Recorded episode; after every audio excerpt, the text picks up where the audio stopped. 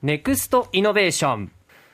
福岡市中央区の旧大名小学校の跡地に福岡グロースネクストという施設があります。何かやりたい始めたいという思い思った方が集まってくる場所です。さあどんなことをやっていくのかお話を聞いていきます。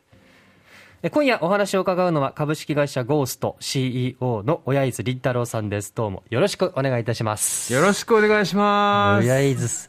もうやっぱ素敵ですね本当ですか？いやいやいや。いやちょっと待ってください。プロフィールを読み上げるときに。ね、はいはいはい。もう僕はあの、普段あまりこう、ラジオであったり、メディアに慣れていない方で、こう、僕がちょっとほぐしながらはいはいはい。進めることも多いんですけど、え。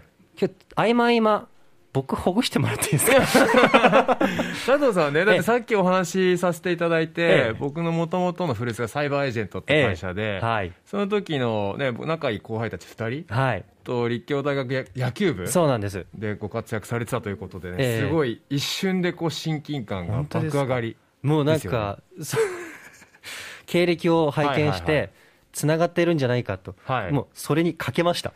うわー嬉しいですね。調べていただいてありがとうございます。はい、そしてあ、の8時、時報なる前に言ったんですけど、はい。あそこにいるのが辻まりなという私の後輩のアナウンサーの女性になりますがはいはいはいはい。彼女があの入ってこられた瞬間に、口元にパッと手を当てまして、あの女になる瞬間というのをですね、私も見てしまいまして。本当なんかええ。まあ、別にそのバチェラージャパンっていうね、ええ。番組に出てたのが本当にもう3、4年前なので、えまあ過去の話なんですけど、そうやって言っていただけると、やっぱり福岡に来た甲斐あるなって思いますよね。え でも、もうパープルキャットさんというリスナーの方からも、まさか今日のゲストとはと、はいはい、はい。すごくテンションが上がってますと。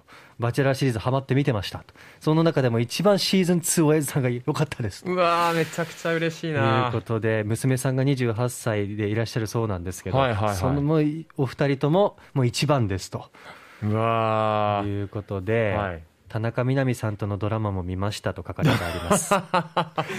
田中みな実さんとのドラマね。ありましたか？あったんですよ、ええあのあれはあの本当にもう僕がえな銀座で、ええこうなんていうんですかギャラ飲みをしてるっていう設定え、で金をばらまいて飲み会を開いてるおじさん。おじさん、おじさん？本当におじさんとある広告代理店の局長という設定でやってたんですけど。いへえ。まあまあまあ。皆さん見てますよ。やーで、いいこのねですね。福岡へ来られたという親近感を感じながら今喋って、あの、耳をもう傾けているリスナーさんがいますので、はい。ぜひ今日はいろいろと教えていただきたいと思いますが、まず、あの、ゴーストという会社がどんなことをしているのかということから聞きたいんですが。あのいくつか会社をやっていて、まあ、ゴーストっていうのは一番最初にはい。起業した時に作った会社なんですけど、これは本当にこう、まあ、名前の通りちょっと実態がちょっとクエスチョンクエスチョン、まあー。あ、あのやってることは企業の顧問だったりとか、うん。うんあとコンサルティング的なことだったりとか、まあ、あとその、まあ、引き続き講演会とか、まあ、芸能関係の仕事がたまに発生するので、その個人事務所として、うんうんうん。あの小さくやってるんですけどそこからあの事業を出資をしてあのいくつかやってまして、うんうんで東京ではあの飲食店かける IT の事業として、まあ、デリバリー中心にあのヘルシービビンバ専門店をやってたりとか。へえ、ビビンバ専門店。あそうなんですよ体にいいビビンバっていうことでイテウォンボールズっていうんですけど、はい。そういったものをデリバリー中心にやってたりとか、うんまあ、あとはそのサプリメントの会社を部分的にやってたりとか、うんうんうんあとはあの、まあ、いろいろやっていく中でこうちょっと今最近ウェルネスウェルビーイングってテーマにですね、ええ、あの本当にこうはどはどハマりというか、ええ。してるんですけど、はいそういった関連のブランド事業を立ち上げるために、まあ、今実は福岡に来たっていうころなんです。よ。なるほど、はい。じゃあもう本当一つ特化して掘り下げるというよりもこういろいろな人のためになること自分の関心になることいろいろ吸い上げながら拡大していく感じなんですかね、そうなんですよ。なんで、まあ、あの、うこっちでは別の会社を立ち上げたんですけど、うんうん。そっちを、あの、全力でやっていくために、んうん。あの、まあ、福岡8割。福岡8割？福岡8割9割ですかね。で、うん。東京1割みたいな形の、へまあ、1.5拠点生活ですかね。ー。基本は福岡にいたい。えそうなんですか？いや、いたいんですよ。だって引っ越してきたばっかなんで、ええこっちのこう、まあ、山、海うんうん、川、温泉、食、まあ、ビジネスチャンスええ、うん。もう集中して開拓したいじゃないですか。うーん。なんであの東京には家がないってことで。は 毎回行くたびにあの最近はお父親の家にええ転転がり込んでるんですよ。あそうなんですか、はい。じゃあもう本当にこういった形で福岡の、まあ、いろんなメディアであったりこういう RKB ラジオ、ええテレビっていうところで、あのいろんな形で登場するのもまた増えていく可能性もあるんですかね？そうですね。ラジオは特に楽しくて。あそうですか。なぜならこうカメラがないから。なぜならいや生かしてくださいよそれは。カメラを生かしていただきたい方ですけど。いやいやいやいやカメラがない方が、ええやっぱ好き勝手喋れるんですよね。あーまあ気楽さはちょっと違いますよね。はいはいはいあー。まあ、ですんで、こういうお話、企業のことであったりっていうのは、ええええ。まあ、ある意味、まあ、適切な表現か分かりませんけど、向いてるというか、はい。やりやすさはあるのかもしれないんですけど、そうですね。うん。なるほど、じゃあ、福岡で、まあ、住んでみてどうっていうのも感じながら、はいはい。まあ、これからのこともあると思うんですけど、これまでは、まあサイバーエージェントっていう話もありました、ええええ。どういった流れでそこにたどり着いたっていうのは、サイバーエージェントに入った理由ですか、えー、とかから、まあまああの僕大学時代はずっと演劇やってまして、えで演技にどっぷり使っててで俳優目指すかどうするかって悩んでたんですけはどちょっと一回社会人やってみようと思って、はい。もう本当に2006年入社になるんですけど、うん。あのやっぱ IT になぜか人のご縁ベースで出会ってサイバーエージェントに入っちゃったんですよ、うんうんあんまりよく分かってないのにって。そうなんですね。ただまあ3年間ぐらいこうとりあえず社会人本気でやってみようと思って、うんうん。3年間やってみて違うんだったら役者の道に行こうかなと思ってて、ただやっぱ3年以内に、まあ、子会社の代表を任せていただいたんでこれはちょっとまず30までは気合い入れて頑張らなきゃなっていうところがあって。でまあそうこうつらつらしてるうちに「まあ、バチェラー」という番組にこう、まあ、出ることになって、ええでそこからこういわゆる人様の前に立たせていただく仕事も増え、はいまあ、サラリーマンとしてやりながらも 多少その表に出る人間としての仕事を兼業でやってて、うん。でなんかこうそれがなかなか難しいなって思う時もあって、ええうん。えでいろいろ次のチャレンジどうしようかって探してた時にとりあえずまあ大好きな会社を離れて、えうん。次の大きなチャレンジを見つけようという次を決めずに辞めたっていうのがあって。次は決めなかったんですね。決めてないんですよ。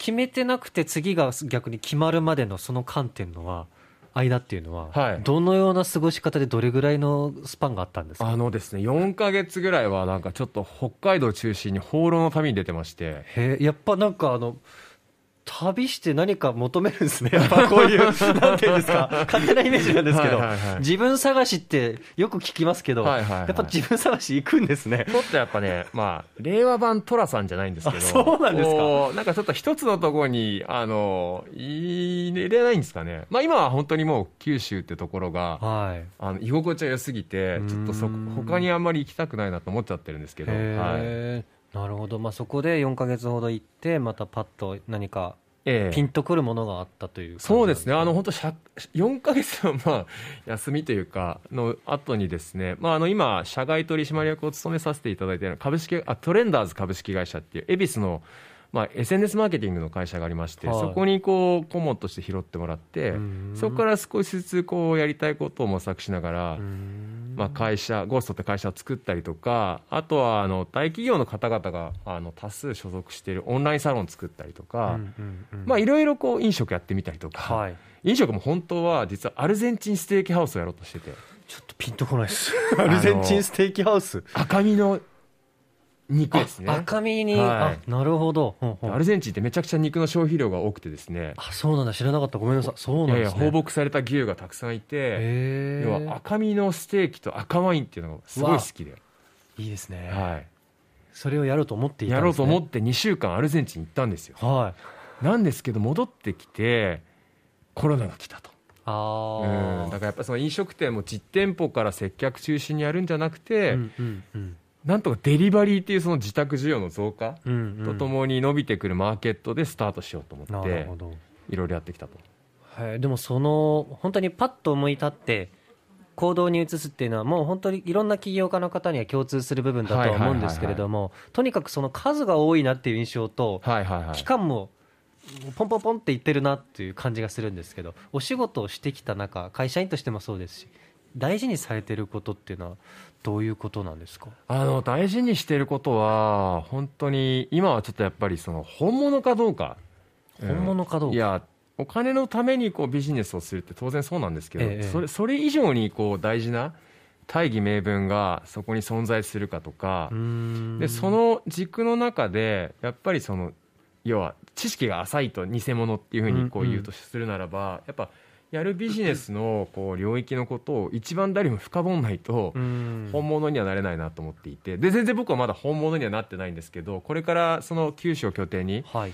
チャレンジするウェルネスブランドに関してはもうとことん突き詰めてその消費者にとって、あ本当にこう他にないこう唯一無二の価値だよねって感じてもらえるようにあのいろんな会社さんに手伝っていただきながらこう作り上げていこうかなというところですね。なるほど。まあそのためのまあ一歩目で福岡にっていう形になったと思うんですけど、はい。以前からイメージはあったんですか？福岡っていう。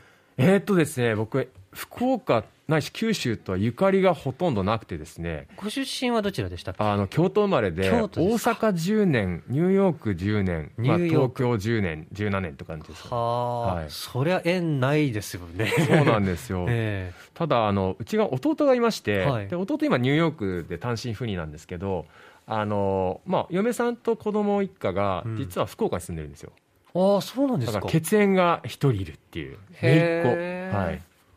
あそういうのもまあどこか片隅にというか、はい。ありますかね。ただやっぱりうん。福岡に来たきっかけはやっぱり高島市長の存在が大きくてですね。へ2年前にあのプライベートで、まあ、飲ませていただく機会があって。あそうですか。高島さんも「バチェラー」見ててくださって。幅広いなバチェラーは。そうなんですよねそうなんですでそれからこう高島さんの書いてる本だったりとか、はい。彼のその、まあ、活動みたいなところを追わせていただいてて、あの福岡市っていうのはうんうん。本当にその全国見ても、うんうん。いわゆるスタートアップ企業にとても手厚いいろんな施策を施しているってことを勉強させていただいて、うん。まあ、そういった理由でこうあのやっぱりその九州でパートナーさんもいたりするんで福岡を起点に九州の要は知られざる宝を見つけながら、うんうんうん。まあトレジャーハンター親父として活動しながら違う肩書きが生まれましたね。あのグローバルでそのブランドを立ち上げていこうかなというところですね。うー。んなるほど、まあ、その高島市長との出会いもありながら、ええ FGL というつながりもあって、今日いらしてるわけですけれども、まあ、今後、この福岡で、そして九州でっていうお話も先ほどから言葉出てますけど、どんなふうにやっていきたいか、まあ、目標とか夢とかはいはい。あったら、お聞かせ願いますか？一つはやっぱええ。り農業というものも、あの着眼してまして、ええ。であのさっきウェルネスって言ったんですけど、ウェルネスはい。ウェルネスってやっぱ自分と他人にとってのこう心身の健康から生まれる、うん。まあ、豊かさっていうふうに定義されているんですけど、ええやっぱりあの今後のことを考えると1にも2にも地球環境のことを第一に考えられる企業としてやっていかないと、うん。やっぱりこう100年200年絶対続かない世界が来るのかなと思っていて、で今はその環境再生型農業というですねあの地球環境にとっても人にとってもいい農法、まあ、うん。簡単に言うとその土壌が微生物たっぷりで、はい。CO2 の吸収量がいわゆる観光農法よりも全然こう炭素の固定化だったりとか、能力値が高い農家さんをどんどん支援していくような活動も合わせてあの九州を拠点にやっていこうかなと思ってまして。なのでこうそういったその地球思いな人たちをきれいごと抜きにきちんと僕自身も勉強しきって、うんあの活動としてえこう、まあ、ブランドとしては世界にも活動としてはまあ日本まあ福岡でいいモデルケースを作ってそれをこはあう日本全国でこう真似されるようないい取り組みを生んでいきたいなと思ってるんですよね。えなんかこう今聞いている方は、ええこう同じように起業というイメージを持っている方もそうですけどこの福岡の可能性全体がまた広がったようなえそんな感じで、はいはいはい県民としても市民としてもなんかそんな場所なのって なんかそういうつながりいとかやそうですね意思が芽生えそうですね。福岡ってやっぱり都市部と自然うんの農家も含めてですけど自然がこうかなり距離が近いんで、うんあの東京でこう地球のことを考えようと思っても、まあ、コンクリートジャングルなわけですよ。まあそうですね。なんだけど福岡に来ると都市もあればええ山もあれば川もあれば海もあれば農家さんもあればうん畜産業もあれば、はい。そういうところに触れてると必然的にやっぱりそのこの環境を大事にしなきゃとか、うんうんうんこの環境の良さをこうちゃんと、まあ、これから、まあ、いつか生まれるであろう子どもたちとかにもちゃんと伝えていく役目を何かしらになっていかなきゃいけないなというふうに思うんですよね。なるほど。でまたこの事業を通して、はいこういろんな具体的なことをええ。これからこの福岡で展開して、またこういう機会ではい。お話しいただけるチャンスもいただけそうですかね、まあね。喜んでです、本当にはいまた呼んでください、ぜひよろしくお願いいたします。ます。あとあの帰り際にまた辻がのお世話になると思いますけども、はいぜひよろしくお願い。お世話って何でしょうね？お世話になるって何でしょうか？わかりませんけれども。まあ後で写真撮って、ええインスタグラムでも上げたいと思いあます。ぜひよろしくお願いいたします。さあ、そんな中で私は、えー独り占めしてきたわけですが、お時間も来ましたので、えーここまでに、えーなってしまいますけれども、今夜は、えー株式会社ゴースト CEO の親津凛太郎さんにお話を伺っていきました。どうもありがとうございました。ありがとうございました。